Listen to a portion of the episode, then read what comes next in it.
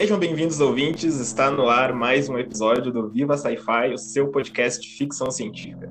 Eu sou o Thiago Meira e hoje nós chegamos no último episódio, não só do ano, mas também aqui da nossa série especial com os escritores e escritoras de ficção científica nacionais.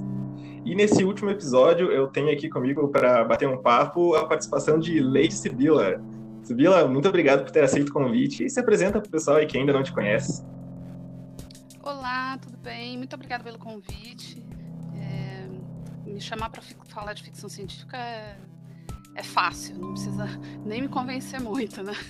Eu sou a Lady Sibila, ou a Capitã Sibila, como muitos também me chamam, na, na, internet. Eu tenho um blog já há 10 anos chamado Momento Saga, onde eu escrevo sobre literatura, ficção científica, nerdismo, ciência, é, representatividade, feminismo.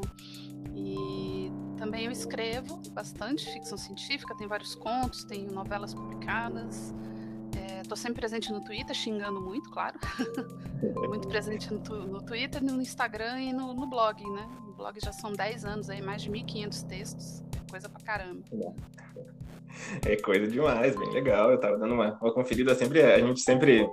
Já citei algumas vezes o teu blog aqui, até um episódio com, com a Jéssica Reinaldo, a gente falou muito daquele texto sobre o Alien, né? Sobre o estupro em Alien. um texto muito legal, bem, bem, bem interessante. Acho que a gente começar, então, vamos podia falar um pouco do, do blog, né? Do Momento Saga, né? 10 anos já o, blog, né? Como que tu teve, assim, como que surgiu para ti essa ideia de criar esse blog, né? Sobre ficção científica, né? Com, com, com textos publicados também, uh, contos, né? E também com, com bastante resenhas, né? E essas questões que tu comentou, né? Como que, que surge essa ideia, assim, para criar esse blog? Pois é, no começo ele era um espaço muito experimental, assim, porque eu queria aprender a mexer na ferramenta. Porque um aluno tinha criado um blog na escola em que eu trabalhava e ele estava se formando e precisava deixar o blog com alguém. Eu falei, ah, passa, taca a bola para mim, né? Mas eu não entendia nada de blog mano, como é que eu vou mexer nesse trem aqui? Aí eu criei um que virou Momento Saga. E, e aí eu pensei, num primeiro momento, em publicar capítulos dos meus livros ali. Eu falei, mas caramba, eu não sou nada nessa internet, né? Quem é que vai ler? você não é nada. Aí você começa a publicar e, puf, você acha que vai ter audiência. Não vai. Então eu comecei a estudar a ferramenta para criar uma, uma audiência em volta, para criar é, um lastro para criar conteúdo e agregar pessoas em volta. Né? A ideia inicial era, era só essa mesmo. E ele cresceu muito mais do que eu jamais esperaria. Nunca pensei que lá em 2010 eu fosse criar um blog que hoje tivesse, sei lá, 200 mil acessos mês, que me rendesse até uma grana para manter o blog, que eu tivesse apoiadores. Nunca, nunca me passou pela cabeça. E aí eu comecei a falar principalmente de ficção científica, de ciência, as resenhas vieram depois, a pedido dos leitores. Isso aqui é engraçado. Eu fiz uma pesquisa de público, criei um, um questionário e perguntei qual era o conteúdo que eles queriam ler. E 90% deu assim, resenhas de livros. E eu fiquei surpresa, porque já existiam muitos blogs literários na época, né? Não tinha tanto booktuber, mas tinha muito blog literário. Alguns até migraram depois para o YouTube. E eu falei, nossa, mas livro? já tem tanto canal de livro, né? E aí alguém falou, é, mas não com um enfoque em ficção científica e fantasia. Tinha muito portal falando de romance, de livros eróticos, é, que também é literatura, mas é, já tinha muito espaço, né? Eu falei, ah, ok, né? Então tá bom, vamos aí. E hoje é um dos carros-chefes do blog, é justa parte de resenha. É bem legal. E até tu comentou, né, aí dos, uh, dos booktubers, né, do, tem os bookstagram, agora também muita gente fazendo uh, esse trabalho de youtubers no Instagram, né, e, e tu continua com o blog, né, até tava lembrando que uns, uns tempos atrás tu fez um, um tweet que eu achei bem interessante, né, sobre como uh, o pessoal fala dos blogs, que o blog morreu e tal, comentou que o Momento Saga ele aumenta de leitores por ano, né? Como que é hoje ainda ter um blog e, em alta, assim como o teu, né? É, é, eu acho interessante, porque desde os, desde os primórdios do blog, eu já ouvia falar que os blogs estavam morrendo. Todo mundo falava, ah, o blog morreu, porque morreu, porque não, não existe mais conteúdo, porque as pessoas estão migrando. E eu vi muita gente migrar para YouTube, para Medium, muita gente foi para Medium. Teve gente que fechou seus espaços e tal. E eu fiquei na moita ali. Fiquei ali. E, e tive crescimento anual. E eu falava, Cacilda, peraí, tá morrendo? Mas como? Virou zumbi? Porque, né? Se tá morrendo e eu continuo tendo crescimento, é porque os blogs não morreram, foram as pessoas que pararam de, de acessar. E hoje eu vejo muita gente produzindo ótimos conteúdos, por exemplo, no Twitter, que seria muito melhor gerido num blog. Né? Você vê fios gigantescos de histórias ali, é. Que eu acho que ficaria melhor gerido, fosse num Medium ou fosse num, num lugar fixo, que seja seu. Porque se amanhã o Twitter sair do ar, meu amigo, o conteúdo já era. Né? É. O blog eu faço backup e acabou, é meu. Eu posso botar em qualquer outro lugar. O Instagram, mesma coisa. Eu vejo muita gente fazendo textos longuíssimos no Instagram, usando para fazer resenha. Se amanhã ele sair, já era. Você também não consegue recuperar. Então eu sou defensora de você ter um espaço físico seu, você gerencie, porque amanhã uma rede social entra e sai a outra e você perde conteúdo. Muita gente também fez isso no Facebook, né? Colocava textões no Facebook. E aí, cadê o texto? Sumiu, hum. né? Então eu acho que a rede social ela tem que ser um, um, um amparo para propagar o seu conteúdo, mas ela não deve ser a base do seu conteúdo, porque se uma hora essa rede sumir, já era. Eu não, eu tenho todo o lastro aí de 10 anos de textos, está tudo guardadinho, tenho backup de tudo, os comentários, as imagens, então tô, tô, tô tranquila. E eu acho que muitos produtores de conteúdo que hoje estão batendo cabeça com o algoritmo, né? Ah, eu estou perdendo visualização no YouTube, estou perdendo visualização no Instagram, vai pro blog. O blog é teu. Né? Eu ainda sou muito hum. defensora dessa plataforma. É isso, você vê muito também teve essa com, com, com podcast também, né? Com o pessoal colocando sempre no Spotify e tal, e até alguns produtores. Uh, eu lembro bastante da, da Ira, né, do Mundo Freak, falando que, cara, eu sempre prefiro ouvir o trabalho também do, do podcaster no site, caso ele tenha, né? Porque, cara, se o Spotify cair ou outros aí, some o teu trabalho, né? Eles, se eles quiserem tirar o teu programa do ar, eles que tiram também, né? Não tem esse, essa autonomia toda, né? É, é uma pena, os podcasts eles são meio que primo pobre de produção de conteúdo. E às vezes, eu me lembro até no Holodeck, uma, a gente teve uma discussão dessa. O Holodeck é um, um podcast que eu estava participando, né, já há uns bons anos de ficção científica e Star Trek. E o Marcelo, que é o host, ele falou: o problema, o, o podcast, ele não tem uma plataforma física, por exemplo, como você tem para texto ou como você tem para vídeo. É, o podcast sofre de local de hospedagem. E aí muitas vezes você fica refém desses agregadores, né, de Spotify, de Google Podcasts, etc. Porque se o serviço sair do ar, acabou, né? É. E tem tanta coisa legal para você fazer em podcast, uma plataforma tão bacana. Eu acho que merecia mais apoio. Nossa, total, também acho. E falando um pouco mais então da, da tua escrita, né, eu, eu vi que lá no, no, no, Momento Saga, né, tem um post lá de apresentação teu, blog, né, e vi que eu, eu, não sei se tu começou a escrever logo depois disso ou se, eh, se, tem a ver também, né, se quis escrever mais depois disso, que foi com o final de Stargate, né, agora eu vi que tu falou de Star Trek, eu lembrei, né. Stargate é uma das minhas séries, o filme e série, né, favorito, assim. É, agora você quer saber o início da escrita ou o início da escrita do blog? Porque tem, tem diferença. É, acho que mais do que, que o, o, pelo que eu entendi no final ali de quando termina esse gate, tu começa a fazer a, a fanfiction, né? Não sei se depois você passa para os contos aí logo em seguida. É, eu comecei a escrever, na verdade, quando eu comecei a fazer aulas de redação no colégio. Isso uhum. lá nos anos 90, né? antes de Cristo. E Então eu tinha, o meu colégio ele tinha aulas de língua portuguesa e, língua, e, e, aulas de redação. Eram separadas, a nota juntava no final, mas eram aulas separadas com dois professores diferentes. E assim, era oficina de escrita. A gente escrevia uma, uma duas redações por semana, era ali direto, direto, direto, direto. Porque escrita e leitura é prática, não tem jeito. Não, não existe essa de que os deuses sopram nos seus ouvidos, entendeu? Não existe isso. É prática. Então, a gente tinha a questão da leitura e da escrita. Muita, muita, muita, muita, muita, muita. Quando eu tinha 14 anos, eu comecei a arriscar, a escrever as minhas próprias histórias. Joguei tudo fora, mas eu, eu escrevi. O importante é isso. É, a gente começou, a gente tinha um computador em casa. Olha, era um 486, hein? Ó, máquina. Máquina. Sensacional. E o meu celular deve ter 50 vezes mais capacidade de memória do que aquele computador lá. Mas foi nele que eu comecei a escrever. Eu escrevia no, nos meus cadernos no colégio, no final, eu escrevia ali e depois eu jogava no computador. Então eu comecei a escrever aí, com 14 anos, participei de concursos de redação na escola, é, fazia concurso de crônicas, nossa, escrevia muito. É, mas eu não tinha público, era tudo analógico, né? A internet nessa época não existia. Então, eu não tinha público. Eu tinha meu professor e um colega ou outro. Era isso. Foi com a internet que eu comecei a agregar mesmo pessoas. Que eu comecei a, a criar audiência. Eu, eu, devo tudo ao blog por isso. Eu não teria publicado os meus, meus, meus contos e minhas novelas, eu não teria editora, eu não teria agência. Hoje eu tenho agência literária, eu sou agenciada. Eu não teria uma audiência, eu não teria leitores se não fosse o trabalho do blog, né? Mas antes do blog eu já escrevia, eu já tinha muita coisa guardada, é, fazia backups direto no computador da faculdade quando não tinha mais computador em casa, demorou para eu voltar a ter, inclusive. Então eu usava os computadores da sala de informática, só dava eu lá, trouxa, nas férias, escrevendo, né?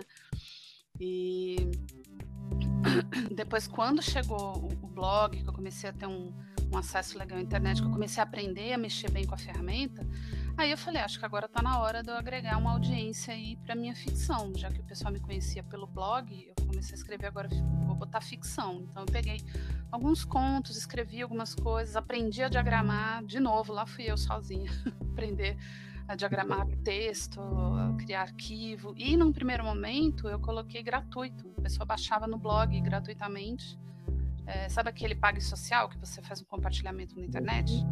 Sim. Então você compartilhava e baixava o arquivo e lia. Quando a Amazon chegou, eu achei que seria mais interessante jogar no serviço do KDP, né, que é o Kindle Direct Publishing. Então, muitos autores começaram ali. O, o autor do, do Silo, o livro Silo, que saiu pela Intrínseca, né, o Hugh Howey, ele começou assim, escrevendo no KDP. Depois ele conseguiu contrato com uma editora grande. Então, eu comecei distribuindo gratuitamente para gerar um, um, um, público. Escrevi até em algum um, um conto no Wattpad também. Mas depois eu retirei o gratuito e joguei na, na Amazon. achei que era mais fácil de, de gerenciar por ali. E claro, ganhar um, ganhar um troquinho, né? Porque escrita é uhum. é trabalho, a gente precisa ser remunerado também.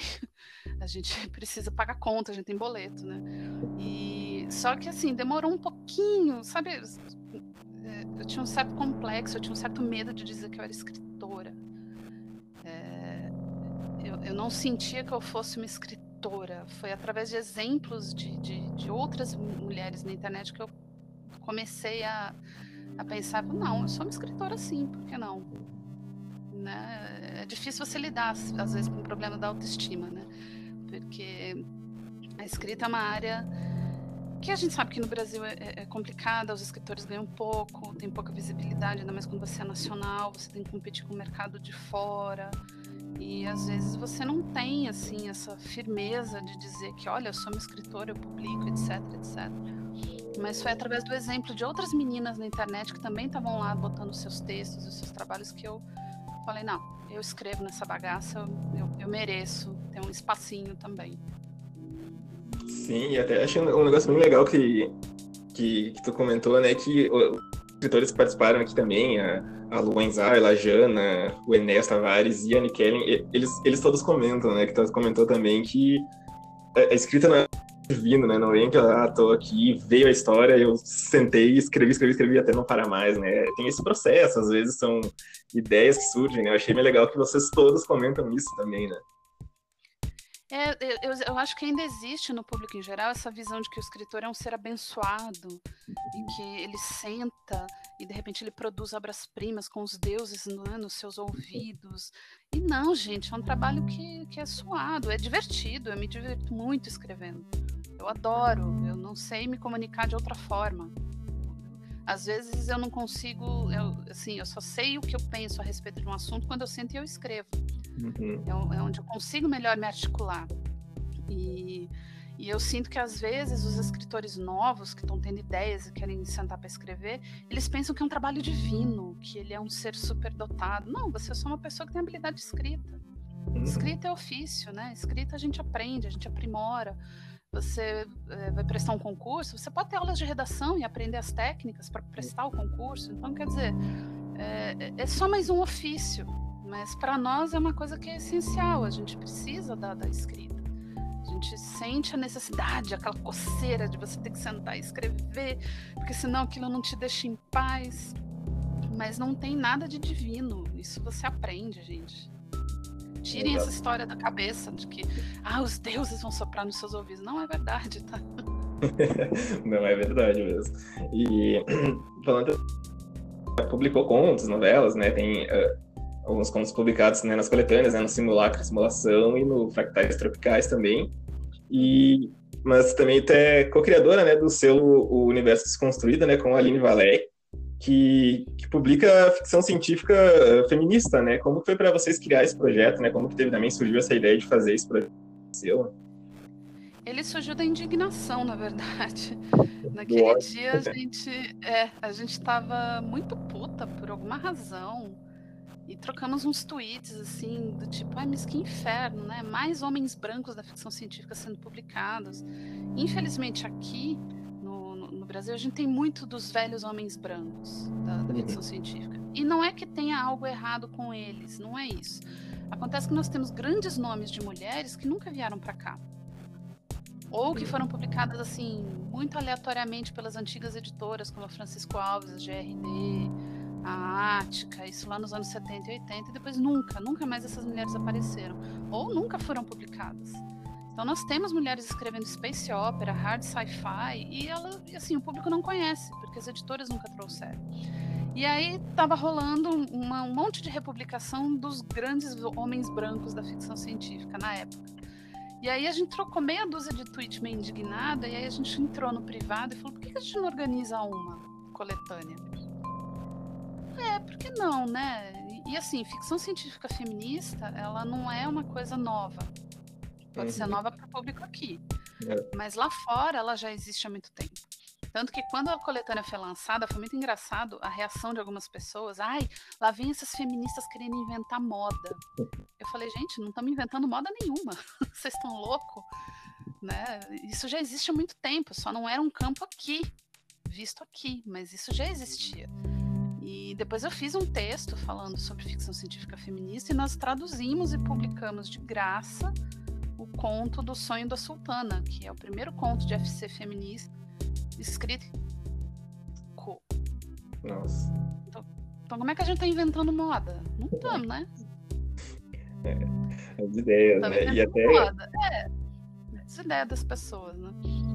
E até, até a Nikellen comentou sobre isso também ali quando é, eu fiz um, um, episódio com ela e com o Enéas, né? Meio que um complemento o outro que eles escrevem, escrevem juntos, escrevem sobre steampunk, né? E a Nicole estava até me falando sobre isso também, né? Que ali em 2008, 2010, quando dá o, tem esse boom da literatura fantástica, ficção científica, né? É, tem uma coletânea de steampunk, né? Que foi pediu submissão de textos, né? E aí saiu a primeira, se não me engano, pela editora Trasgo, eu acho, foi a Trasgo que lançou, e a Nikellen mandou os textos, e aí ela viu depois que só saiu só, só homens, né? Foram selecionados por texto, né? E aí depois muda um pouco ali com a, com a, com a Draco, daí também lançou outros aí que, que que vai que vai mudando esse cenário também, né? E como que tu acha que como tu vê hoje, assim, tu acha que tá com mais espaço, estão tendo mais uh, mulheres estão escrevendo mais, estão tendo mais destaque ou ainda ainda tá hum, o ideal ainda claro que não é, né? Mas tu sente uma mudança, né? Eu acho que ainda tem uma resistência uhum. para mulheres que escrevem, por exemplo, ficção científica é, hard ou para adultos. Eu escrevo ficção científica para adultos, por exemplo. É, mulheres que escrevam ficção, é, fantasia épica ou terror, a gente ainda tem problema de chegar nas grandes casas editoriais. Ainda uhum. tem uma certa resistência. Você pode ver que muito do que as mulheres hoje publicam no Brasil, dentro da literatura fantástica, acaba sendo, às vezes, IA, né, os young adult, seja uh, distopias juvenis. E veja, nada contra. Eu adoro distopias juvenis, adoro. Eu sou muito fã de Jogos Vorazes, sou muito fã de Divergente, gosto muito mesmo. Mas a gente também devia ter outra opção. Né? Se uma mulher quiser ler uma space opera adulta, ela encontra, escrita por outra mulher, né? Então, é, eu sinto que ainda existe uma certa resistência. Você não entra assim nas grandes casas.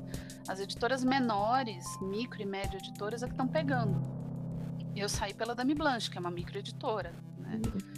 E foi graças a, a, a, essas publicações da Dami que eu consegui ser agenciada hoje, mas ainda assim, a maioria não consegue. Então, a gente parte para quê? Autopublicação, para coletâneas, né? Você participa de coletâneas. É, eu fui convidada para participar tanto do simulacro simulação quanto do fractais. Mas muita gente tenta por concursos, né? Por entrar em, em coletâneas, entra em contato com, com, com editoras menores, mas às vezes é difícil você furar a bolha. Eu sinto muito isso. Você tem ali a sua, a sua bolha de influência, os seus leitores, que vão ler o que você vai escrever e vão te apoiar. Mas furar a bolha, conseguir sair para alcançar outros públicos, ainda você não consegue. É um pouco difícil, existe uma certa resistência.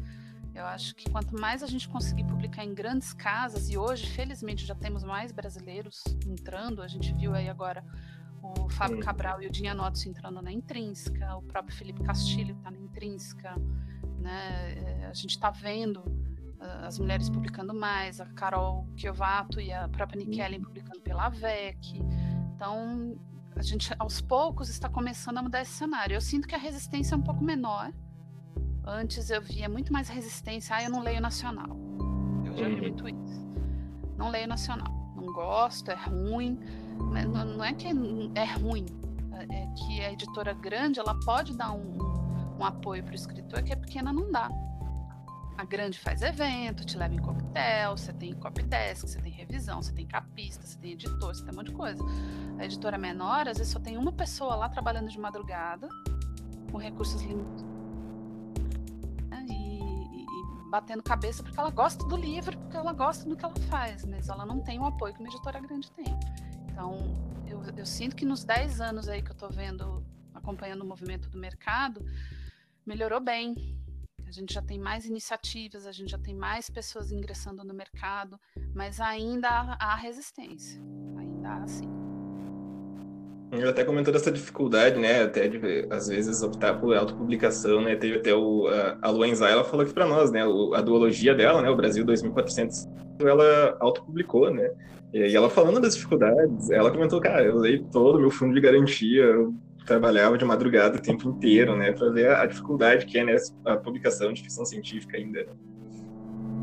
Exato. É, eu lembro que até o André Bianco, quando ele ele se autopublicou, né, numa época em que não tinha internet como a gente tem hoje, com os dispositivos e-books, os, os leitores de e-books, mas na época ele gastou, acho que o, a rescisão do contrato dele, né, para publicar uhum. os sete e depois saiu distribuindo em livraria pequena foi muito corajoso, né? fazer né? isso. Numa época em que você não tem e-book, você não tem nada, e ele acabou conseguindo se firmar no mercado. Mas você veja, até ele precisou bater perna, gastou grana, publicou livro físico, né? Saiu com eles embaixo do braço. Então, quer dizer, é... eu acho que esses autores conseguiram abrir um, pavimentar um caminho que está é... levando muita gente a publicar hoje em dia. Mas ainda é difícil, porque a, a, a, editora pequena, foi o que eu falei, não vai ter aquele amparo que a grande tem, né? E a grande às vezes tem medo de investir no nacional, temendo não ter retorno. Eu acho uma bobagem. Você tem que arriscar, né? Não tem, não tem como você criar um mercado, fomentar um mercado sem criar o mercado antes. Então, vamos ver como é que vai ser a partir da, desse ano. Vamos ver como. Eu, eu, sei que tem mais gente chegando em editoras, tem, uhum. é, tem, tem muitos trabalhos bons para ser publicados, então vamos ver. Eu, eu, eu tento me manter otimista, né? Uhum. Mas às vezes desanima, desanima mesmo. É, é verdade. É, então, Sibila, chegando aqui nas nossas considerações finais, né? Vou te agradecer mais uma vez por ter aceito o convite aqui de, de falar com a gente aqui no podcast. Eh, se quiser uns minutinhos aí para fazer o teu jabá, falar do, do Momento Saga, onde o pessoal encontra os teus textos, pode ficar à vontade e os minutinhos são todos teus agora. É, agradeço demais o convite, agradecendo de novo. É, fico muito feliz de falar tanto de literatura quanto de ficção científica. É, me convidem mais aí, tô, tô, tô por aí. Então, vocês me encontram no momentumsaga.com.